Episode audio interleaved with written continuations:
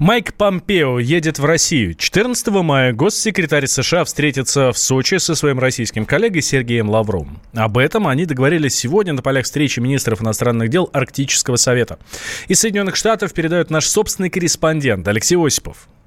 Госдеп США официально подтвердил, что госсекретарь Майкл Помпео встретится на следующей неделе с министром иностранных дел нашей страны Сергеем Лавровым. Это будет вторая встреча глав внешнеполитических ведомств после короткого и одновременно длительного перерыва. Напомним, что российско-американские контакты на высшем уровне уже несколько лет считаются замороженными, но неделю назад Лавров и Помпео провели переговоры в финском Раваньеме. Объявлено, что новая встреча пройдет в Сочи. Американские СМИ обращают на это особо особое внимание, поскольку традиционно подобного рода переговоры проходят в столице. На юг же нашей страны высокие зарубежные гости прибывают, когда с ними встречается президент России. Эксперты не исключают возможности того, что Помпео встретится с Путиным. Ранее глава американского госдепа заявлял, что Вашингтон готов сотрудничать с Россией по целому спектру вопросов. Однако эксперты не верят, что на встрече озвучат какие-то судьбоносные решения. Такого мнения, например, придерживается политолог Геворг Мерзаян. Я бы не стал возлагать большие надежды на этот визит, потому что все-таки во-первых, современное состояние российско-американских отношений, как вы понимаете, весьма плачевное. Во-вторых, все-таки господин Помпео не дипломат. Он проводник внешней линии Трампа. Внешняя политика Трампа не уделяет достаточного внимания дипломатии. Она скорее силовая, упор на силу, угрозы силы и так далее. С другой стороны, понятно, что сейчас после публикации доклада Мюллера, где было написано, что сговора не было между Трампом и Владимиром Путиным, разговаривать в Москве все-таки Вашингтону стало немножко немножко легче. И благо темы для разговора у нас тоже есть, их достаточно, но начиная с Венесуэлы. Плюс к этому, конечно же, будем говорить о Северной Корее, которая проводила ракетные испытания. Плюс к этому есть огромное пространство для разговора о Сирии и будущем Сирии. Плюс к этому есть возможность поговорить об Афганистане, даже об Украине. Тем временем в Америке продолжают искать таинственных русских хакеров. Спецпрокурор Мюллер не сдается, он представил новую версию своего доклада. В ней Трамп уже не виновен, но Россия выборы все-таки вмешалась. Новые детали расследования опубликовали на портале BuzzFeed, а он весьма предвзятый, объясняет американист, профессор Высшей школы экономики Александр Домрин. Ну, BuzzFeed, в общем-то, достаточно одиозный источник с самого начала, который работал на Хиллари Клинтон, и сейчас, в общем-то, просто подыгрывает демократам, которые никак не успокоятся. Я не ожидаю, что там будут какие-то откровения, которых так все ждут со стороны демократов в Палате представителей, для того, чтобы продолжить давление на Трампа. Но Вашингтон-Пост напечатал статью относительно того, что да, сговора не было, но Россия на нас напала, пытаясь воздействовать на наши выборы. Это давление на Трампа будет продолжаться все равно до его переизбрания в ноябре 2020 года. Ранее спецпрокурор Роберт Мюллер заявил, что прошлая версия его доклада, цитата, «не смогла в полной мере отразить контекст, природу и содержание расследования, которое он вел на протяжении последних нескольких лет».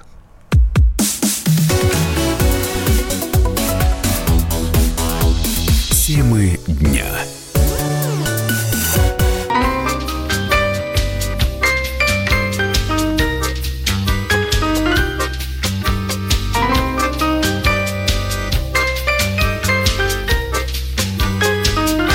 Знаю я есть края. Походи, поищи-ка, попробуй. Там такая земля, там такая трава А лесов, как в местах тех, нигде, брат, в помине. Нет Там в озерах вода, будто божья роса Там искрятся алмазами звезды И падают в горы. И я поехала туда где мне достать бы билет А билету цена А медный грош, да простая копейка. Но его не найти, на его не купить. Билетершу в окошке об этом проси, не проси.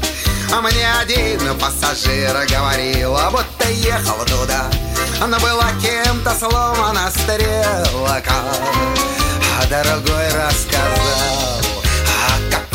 случайном такси. Мне один пассажир говорил, а будто ехал туда. Но была кем-то сломана стрелка. А другой рассказал случайном такси. Я давно разузнал Много малых и средних и дальних маршрутов. Только все не туда, хоть купе и СВ Всегда есть билеты на рейсы в различных портах Только в этих портах и на станциях тех у меня Никого почему-то. А может быть потому, что все мои в тех прекрасных местах Только в этих портах и на станциях тех У меня никого почему-то может быть потому, что все мои в тех далеких местах. Радио «Комсомольская правда». Далее к другим новостям. Четырех человек задержали по делу о грязной нефти в Дружбе. Дружба – это нефтепровод, как вы понимаете. Об этом сообщил министр энергетики Александр Новак. Возбуждено уголовное дело по статьям 158, 210 и 215.2. Четыре человека задержаны, решением суда помещены в СИЗО. Что касается работы по устранению последствий происшествия, э, было произведено оперативное изолирование источника загрязнения от системы магистральных трубопроводов. А также была проведена оперативная работа по переориентации потоков для максимального оперативного очищения одной из ниток нефтепровода «Дружба». Два раунда переговоров провели также мы с партнерами из Республики Беларусь Беларусь, Польши, Украины, Словакии, Венгрии была согласована дорожная карта по устранению последствий. Неужели все так серьезно, что дойдет до реальных сроков для виновников? Отвечает ведущий эксперт Фонда национальной энергетической безопасности Игорь Юшков уже приобрело европейский масштаб, потому что не только в Беларусь там, да, эта нефть попала, и они переработали, и сейчас заявляют, что у них еще и НПЗ все сломались, но эта нефть пошла в Польшу, она как минимум вошла на Украину. Украина сама ее не потребляет, переработки фактически нет. Они как стран-транзитер эту нефть поставляет в Венгрию, Словакию и Чехию. Те как бы отказались заранее нефть принимать, поэтому эта нефть загрязненная осталась на украинском участке. То есть это уже очень крупная история, поэтому я думаю, что для российской нефтяной отрасли это вообще сейчас центральная тема. И если Транснефть, тем более, даже предлагала остановить определенный процент добычи, сократить добычу, для того, чтобы они могли с той загрязненной нефтью что-то сделать, то есть приостановить подачу новой нефти пока, чтобы у них было пространство для маневра как бы в трубах. Но я напомню, скандал с нефтью начался 19 апреля. Белорусские партнеры сообщили, что в сырье повышено содержание хлора. Президент России Владимир Путин заявил, что ситуация нанесла очень серьезный экономический, материальный и имиджевый ущерб.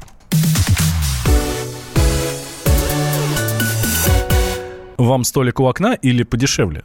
Бронирование мест в ресторанах может стать платным. Идею выдвинули владельцы кафе, которые хотят сократить убытки от неявившихся клиентов. По статистике, 30% клиентов, заказавших столик в заведении общепита, не приходят и даже не предупреждают об этом. В итоге рестораторы несут потери. Оказывается, такая практика в некоторых местах уже работает. Об этом нам рассказал руководитель Федерации рестораторов и ательеров России Игорь Бухаров решение каждого ресторатора просто обсуждается широко. Можно это использовать или нельзя. Сегодня есть у нас рестораны, которые это, например, сегодня используют. Подавляющее количество ресторанов используют это в проведении там, рождественской недели, празднования Нового года, 8 марта, ну и каких-то таких значимых праздников, когда есть спрос. Но все зависит от того, что если ресторан популярный, дальше наступает ситуация, связанная с тем, что у вас сделали заказ, а люди не пришли, и вы не получили часть своей прибыли, не использовали возможность посадить людей других, и это даст возможность сегодня тем людям, которые делают заказ, чтобы они относились с уважением к ресторатору, к его труду. И если они отказываются, чтобы они заранее звонили. У вас не вызывает вопросов, когда такси, которое вы вызвали, например, онлайн, и отказались потом, они с вас списывают определенную сумму, потому что такси уже к вам выехало. Но народ, очевидно, воспримет идею в штыки, и тогда убытки будут еще больше. Это считает Дмитрий Янин, председатель правления Международной конференции, э, конфедерации обществ потребителей. Уже сейчас никто не мешает рестораторам вводить какие-то сборы с клиентов. Другое дело, что население достаточно бедное, и платить за воздух люди не будут. Рассматривать это как часть э, десерта либо салата, плату за бронирование никто не будет. Поэтому я думаю, что эта инициатива, даже если она получится, не найдет спроса. Вряд ли много ресторанов будут реализовывать такие проекты. Если инициатива все-таки будет реализована, предполагается, что стоимость бронирования будет зависеть от конкретного города и ресторана. А, и ресторана. Однако для реализации идеи нужно разработать специальный онлайн-сервис, отмечают эксперты.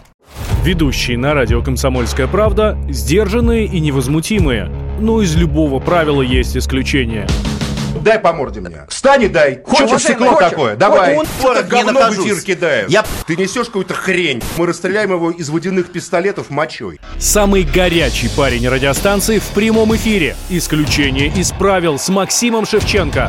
Слушайте по вторникам с 8 вечера по московскому времени.